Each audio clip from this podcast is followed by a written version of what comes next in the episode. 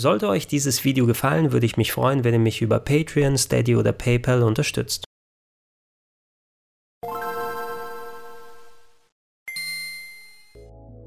Schönen guten Tag und herzlich willkommen auf rpgheaven.de zu einem kleinen Video über eine auf den ersten Blick eher unscheinbare Retro-Collection von Namco, die aber, wenn man genauer hinschaut, ein paar richtig dicke Überraschungen bereithält.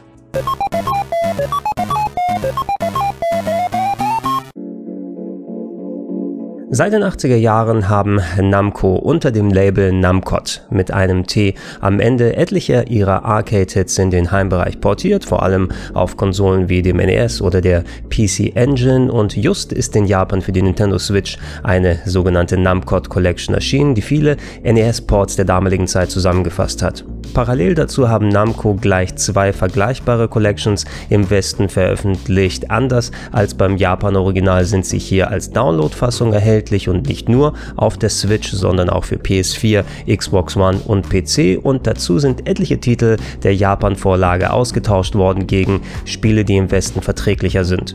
Ich habe beide Collections jetzt ausführlich auf der PlayStation 4 ausprobiert und muss sagen, für einen Preis für 20 Euro für jeweils elf Titel muss man sich auch als Retro-Fan schon Gedanken machen, ob einem die Investition auch wert ist. Und da beide Collections technisch auf einem gleichwertigen Stand sind, äh, muss man das natürlich an den Titeln festmachen. Wie bei vielen vergleichbaren Collections oder auch Minikonsolen der jüngsten Vergangenheit sind mal wieder M2 aus Japan für die Umsetzung zuständig gewesen und bei denen weiß man ja, man bekommt auf jeden Fall Qualitätsarbeit, wenn es um solche Retro-Sammlungen oder Portierungen geht. Allerdings, wie so immer, ist auch hier ein klein wenig Luft nach oben. Wie beispielsweise beim Nintendo Classic Mini üblich gibt es auch hier ein schmuckes Spieleauswahlmenü mit entsprechenden Vorschauvideos, um sich einen Blick vom Game zu machen, bevor man loszockt. Und wenn man reingeht, dann findet man auch hier solche Annehmlichkeiten wie die vier Quick Save Slots pro Game. Bei den vier auswählbaren Bildoptionen gibt es nicht das eine Setting, wo man sagen kann, das ist perfekt für alle Geschmäcker geeignet. Das liegt daran, dass das NES etwas eigen war in der Bilddarstellung. Die meisten Games liefen nämlich mit einer Auflösung von 256 x 240 Pixeln und das ist eigentlich ein bisschen schmaler als das klassische 4 zu 3 Bild. Um diese Games auf einem Röhrenfernseher abzubilden, wurden sie deshalb ein wenig enger bildtechnisch programmiert und dann hat der Fernseher dafür gesorgt, dass das Bild auf 4 zu 3 gestreckt wird.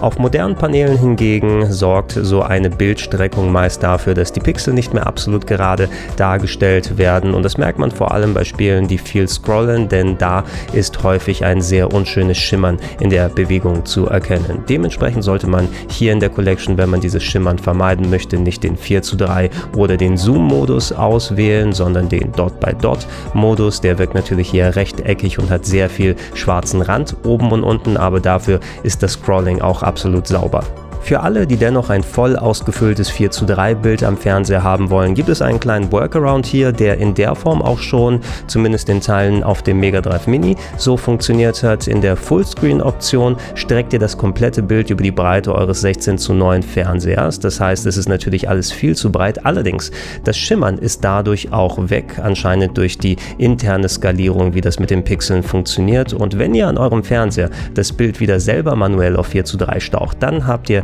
die korrekte Aspect Ratio als auch kein Schimmern, zumindest in den Titeln, die ich hier ausprobiert habe. Nicht ganz so prall finde ich die zuschaltbaren Anti-Aliasing und Scanline-Optionen. Beim Anti-Aliasing wird ein bilinearer Filter über das Bild gepackt, sodass die harten Pixel ein klein wenig weicher erscheinen und die schwarzen Scanlines sollen die Bildausgabe an klassischen Röhrenfernsehern etwas simulieren, aber wie so oft bei M2-Titeln sind die mir ein klein wenig zu hart und dunkeln das Bild zu sehr ab. Der Vollständigkeit halber sind noch die Wallpaper erwähnt, die für die Leute geeignet sind, die nicht immer schwarze Balken sehen wollen. Ein kleiner Geheimtipp ist allerdings die Rückspulfunktion. Sowas ähnliches gab es ja schon bei vergleichbaren Collections und Konsolen. Allerdings hier müsst ihr, um das Spiel jeweils ein paar Sekunden zurückzuspulen, beispielsweise wenn ihr irgendwo gestorben seid oder in einen Abgrund gefallen seid, äh, nicht in ein Menü gehen, sondern es reicht auf die L1-Taste zu drücken und dann wird das Spiel ein paar Sekunden zurückversetzt und das kann man mehrfach wiederholen hintereinander, sodass ihr teilweise auch mehrere Minuten wieder zurückspulen könnt. Und ja, das vereinfacht natürlich das Benutzen dieser Funktion um einiges, wenn man nicht mehr in ein Menü gehen muss und dort in einer Timeline skippen. Und für die Leute, die sonst gerne mit Quick Save und Quick Load arbeiten, ist das auf jeden Fall eine sinnvolle Alternative. Kommen wir dann zu den Spielen und da sind beide Collections, wie gesagt, auf den ersten Blick eher uninteressant, denn NES-Portierungen von Arcade-Titeln, die können maximal vom Spielspaß her gleichwertig mit dem Original sein, aber wenn man schon die Titel rüberbringt, warum dann nicht gleich die Arcade-Originale nehmen? Auf Collection Nummer 1 geht es deshalb auch ganz weit zurück in die Arcade-Vergangenheit von Namco. Wir haben da beispielsweise Galaxian, was damals die Antwort von Namco auf Space Invaders gewesen ist und wir haben es häufiger mal auf anderen Sammlungen oder als Ladescreen-Spiel in den Ridge Racer Games gesehen. Deshalb hat es bei mir zumindest einen besonderen Platz im Herzen. Hier ist es aber nicht viel mehr als ein paar Minuten Spielspaß wert. Wie beispielsweise auch der NES-Port von Pac-Man, der absolut solide ist, aber auch nichts Spezielles Spezielles bietet.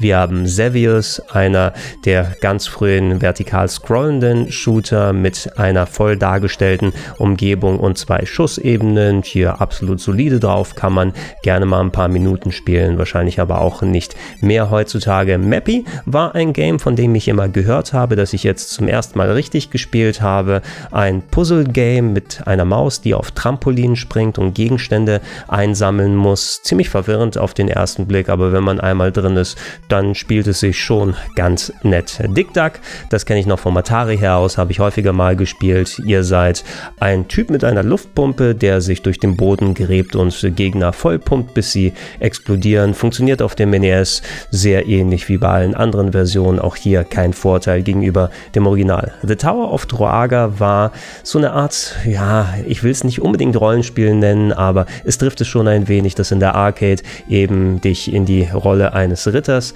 versetzt hat, der einen großen Turm aufsteigen muss, der Schlüssel finden muss, äh, Truhen öffnen darf, durch Tore geht. Ähm, ich finde es auf dem NES ist es sehr, sehr langsam zum Spielen. Der Ritter bewegt sich in Schleichgeschwindigkeit und hat so eine kurze Reichweite mit dem Schwert, dass es schwierig wird, die Gegner immer vernünftig anzugehen. Deshalb bin ich nie so richtig da reingekommen. Skykid ist ein Horizontalshooter, bei dem ihr lustigerweise von rechts nach links fliegt und äh, in verschiedene Richtungen ballern könnt, nicht nur stur geradeaus, fand ich ein bisschen knifflig zum Zocken, hat mich nicht so sehr angemacht. Dragon Buster, das Spiel kannte ich überhaupt nicht bisher, ist auch eine Art Rollenspiel für die Arcade aus der Seitenansicht. Ein Ritter geht durch diverse Dungeons und kann Gegner kaputt hauen. Da fand ich die Steuerung ein bisschen schwierig und es war nicht unbedingt mein Highlight. Ähm, ich mag Dragon Spirit ganz gerne, da habe ich eher die PC Engine Fassung gespielt, ein Top-Down-Vertikal-Shooter mit Fantasy Design, ein bisschen angelehnt an Xevious, aber natürlich wesentlich bunter und aufwendiger gemacht mit äh, Drachen, die in verschiedene Richtungen ballern können, die Upgrades bekommen und dann verschiedene Köpfe haben wie King Ghidorah. Da bevorzuge ich das Arcade Original als auch die PC Engine Fassung, aber das ist auf dem NES auch ein mehr als solides Game. Der letzte klassische Titel hingegen ist der, der sich wirklich auch lohnt, denn den gab es vorher nur in Japan auf dem Famicom. Es handelt sich um Splatterhouse Vampaku Graffiti, was ich ja schon vor einiger Zeit in einem der Retro-Clubs vorgestellt habe und ist ein Parodie-Game, was äh, Namcos eigene Horrorserie Splatterhouse auf die Schippe nimmt. Äh, Splatterhouse ist ja eine Serie, wo ihr mit eurem Charakter, der eine Jason Voorhees-artige Maske aufhat, Beat'em-up-mäßig durch Level lauft und da viel Blut zu sehen sehen bekommt, viele Monster, viel Gore, alles kaputt haut mit euren Fäusten und Vampaku Graffiti verniedlicht alles so ein bisschen wie Kid Dracula es äh, mit der Castlevania-Serie bei Konami gemacht hat, macht eher ein Sidescroller Jump'n'Run draus mit Hack and Slay Elementen und ja, parodiert sehr viel, nicht nur aus der Splatterhouse-Serie, sondern allgemein aus der Horror-Ecke, ist ein wirklich mehr als solides Spiel und ich finde hier von den alten Games eben absolut das Highlight auf der ersten Collection. Dann kommen wir aber zu Titel Nummer 11 und das ist der einzige, den es nicht vorher auf dem NES gegeben hat, der auch keine Arcade-Portierung ist, sondern ein Remake von Pac-Man Championship Edition. Pac-Man Championship Edition gab es vor vielen Jahren als quasi Pac-Man-Nachfolger mit etwas anderem Ansatz, mit vielen grafischen Effekten auf der Xbox 360 zuerst, ist mittlerweile natürlich auf vielen Plattformen rausgekommen und hat das Pac-Man-Gameplay schön modernisiert mit ja verschiedenen Mustern, die ihr abfahren könnt, mit unterschiedlichem Verhalten der Geister Remaster äh, mit den Effekten, die drüber gelegt wurden und der Musik, die abgespielt wurde, hat es so einen schönen Flow ergeben, wenn man das gespielt hat. Und das haben M2 quasi komplett neu als NES-Spiel programmiert, das so ziemlich alles, was das Xbox 360 Original ausgemacht hat, hier in 8-Bit nochmal vernünftig darstellt. M2 haben wirklich richtig gute Arbeit mit dieser Portierung geleistet und ich vermute, es ist vielleicht auch einer der Hauptgründe gewesen, warum sie dieses Projekt angegangen sind. Äh, sowas machen sie ja ganz gerne. Auf dem Mega Drive Mini beispielsweise haben sie eine komplett neue Portierung vom Sega Arcade Tetris für das Mega Drive herausgebracht und äh, ja, es ist ein bisschen ungewohnt, in einem so alt aussehenden Titel solche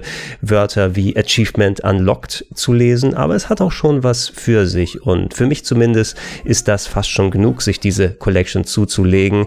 Allerdings hätte ich es persönlich bevorzugt, da ich den Rest nicht unbedingt zu 100% brauche. Das ist nur dieses Pac-Man Championship Edition NES dann äh, für einen geringeren Preis gegeben hätte einzeln oder vielleicht sogar als NES-Cartridge, falls es denn lauffähig ist auf der klassischen Hardware. Das wäre für mich wieder auch ein schönes kleines Sammlerstück. Kommen wir zu Collection Nummer 2 und auch wenn es mal wieder eine Litanei an Arcade-Ports gibt und wir mit der Pac-Man Championship Edition fürs NES einen wirklich netten Kaufgrund auf Collection Nummer 1 haben, insgesamt gibt es mehr Titel, die auf jeden Fall lohnenswerter sind, vor allem für Rollenspieler. Deshalb ist für mich auch das die auf jeden Fall spannendere Edition.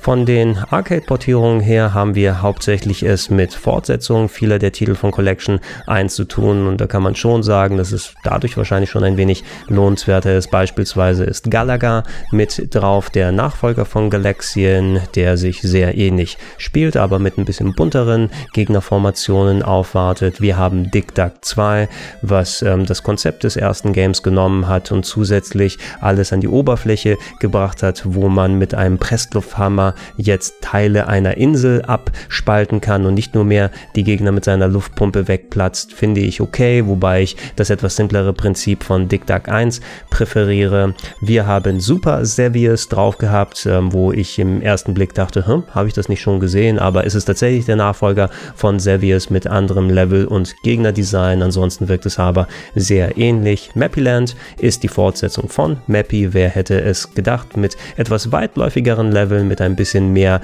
Methodik beim Einsammeln der Gegenstände, Fallen, die man den ähm, Gegnern stellen kann. Und ähm, insgesamt würde ich auch sagen, es ist schon besser als Mappy, aber man muss auch hier mit dem Spielprinzip erstmal warm werden, bevor man richtig Spaß haben kann. Mit drauf ist auch Packland, eine der vielen Pac-Man-Fortsetzungen, quasi ein Proto-Jump'n'Run aus der Spielhalle. Und entschuldigt mich, wenn ich da falsch liege, allerdings, was zum Teufel ist denn hier mit der Steuerung passiert? Ich kenne hauptsächlich nur die Portierung Portierung von Heimcomputern des Games und da hat sich eben wie alle anderen Titel gespielt. Hier ist es aber so, dass ihr Pac-Man steuert, indem ihr die Knöpfe auf dem Pad benutzt, eines für nach links und eines für nach rechts laufen und äh, springt, indem ihr den Analogstick bewegt kurz und das verwirrt mich enorm und ich konnte das Game kaum spielen. Normalerweise mag ich Pac-Land ganz gerne, aber das, hui, etwas weniger spannend fand ich Battle City. Das habe ich, glaube ich, schon mal auf einer älteren Namco Collection für die Switch kurz im Original spielen können. Und im Endeffekt kann man hier sagen, das ist ein Pac-Man-ähnliches Game mit äh, leichten Space Invaders Elementen, dass man sich durch äh, entsprechende Wände ballern kann mit Panzern. Ja, wem es gefällt, der kann es hier gerne auch mal zocken. Äh, spannender fand ich das schon Rolling Thunder, die Arcade-Portierung des Klassikers von Namco, Side-Scrolling Game, ähm, hat viele andere Spiele inspiriert inspiriert, wie beispielsweise Shinobi von Sega. Ihr seid mit eurem Agenten unterwegs, könnt in Türen reingehen für Items, könnt auf verschiedene Ebenen oben und unten entlang durch die Level und die Umsetzung, die ist hier ganz solide. Wie so oft aber würde ich auch hier eher das Arcade-Original bevorzugen. Während das erste Dragon Buster noch ein Arcade-Port gewesen ist von einem Rollenspiel-ähnlichen Sidescroller, ist die NES-exklusive Fortsetzung Dragon Buster 2 hier drauf und die hat tatsächlich das Gameplay komplett umgemodelt. Ihr seht jetzt alles aus der Top-Down-Perspektive. Es ist noch ein bisschen rollenspieliger. Ihr könnt verschiedene Items und Waffen einsammeln. Ihr müsst darauf aufpassen, wo ihr mit euren Pfeilen hinballert, weil wenn sie eine Wand treffen, dann prallen sie davon ab und ihr schießt euch eventuell selber. Die Dungeons, die kommen ein bisschen dröge rüber. Die muss man erkunden und liegen hauptsächlich im Dunkeln und man kann es sehen, was der ist, wenn man in die Nähe kommt, äh, muss aufpassen, also dass man in keine Gegner hereinläuft und die Items vernünftig einsammeln kann. Es war nett für die Zeit, die ich es gespielt habe, aber auch hier kann ich mir eben vorstellen, dass es irgendwann ziemlich dröge wird. Die nächsten beiden Games sind allerdings weder Arcade-Portierungen noch Spiele, die vorher in Europa erschienen sind. Die gab es nämlich nur in Japan und den USA und sind wirkliche Highlights für mich. Das eine heißt Mendel Palace und ist das Erstlingswerk von Game Freak, also der Firma, die sich hauptsächlich um die Pokémon stark gemacht hat. Ähm, sie haben natürlich auch ein ziemlich breites Portfolio an Titeln, die nichts mit Pokémon zu tun haben. Da werde ich irgendwann in einem Retro-Club auch nochmal ein bisschen näher drauf eingehen. Mendel Palace ist ein Top-Down Puzzle-Game, bei dem ihr verschiedene Paneele umflippen müsst, um da Karten zu finden und dann äh, Gegner in die Wand stoßen dürft. Das wirkt ein bisschen befremdlich im ersten Moment, vor allem weil das Timing ein bisschen schwierig ist. Wann kann ich das äh, Bodenpanel umflippen, sodass der Gegner mich nicht erwischt? Kann ich irgendwelche Kettenreaktionen auslösen durch Spezialfelder? Und äh, auch das ist ein Spiel, an das man sich erstmal gewöhnen muss, wie es funktioniert, wie es abläuft. Aber man merkt schon, ja, Game Freak, die haben ein gewisses Händchen für solche Titel und das war durchaus ein echt netter Einstand gewesen und ich freue mich sehr, dass dieses Game nun endlich auch offiziell in Europa angekommen ist. So richtig gefreut hat es mich aber, dass wir endlich auch Legacy of the Wizard in Europa begrüßen dürfen. Das ist ein Spiel aus der Dragon Slayer Serie und äh, die ist von Falcom, also den Leuten, die solche Serien wie Ease gemacht haben, Legend of Heroes, Trails of Cold Steel und wie sie alle heißen. Und Legacy of the Wizard kann man schon als eine Art Proto-Metroidvania mit Rollenspielelementen bezeichnen. Ihr könnt euren Charakter aus einer Familie wählen, von denen alle unterschiedliche Fähigkeiten haben und dann steigt ihr in einen sehr weit weitläufigen Dungeon ab, der sehr vertrackte Abzweigungen hat, wo es sehr davon abhängt, mit welchem Charakter ihr unterwegs seid, um Geheimnisse zu entdecken, um bestimmte Stellen zu überwinden. Und das kann durchaus sehr, sehr vertrackt sein und komplex, weil es ist oftmals undurchsichtig, wie ihr vernünftig weiterkommen könnt und ihr müsst dann ausprobieren, vielleicht ein bisschen Trial and Error sogar machen, ähm, ein bisschen Progress wegschmeißen, wenn ihr euch irgendwie in eine Sackgasse verrannt habt. Aber es hat auch eben den Appeal, weil es nicht viele Spiele aus der Ära gegeben hat,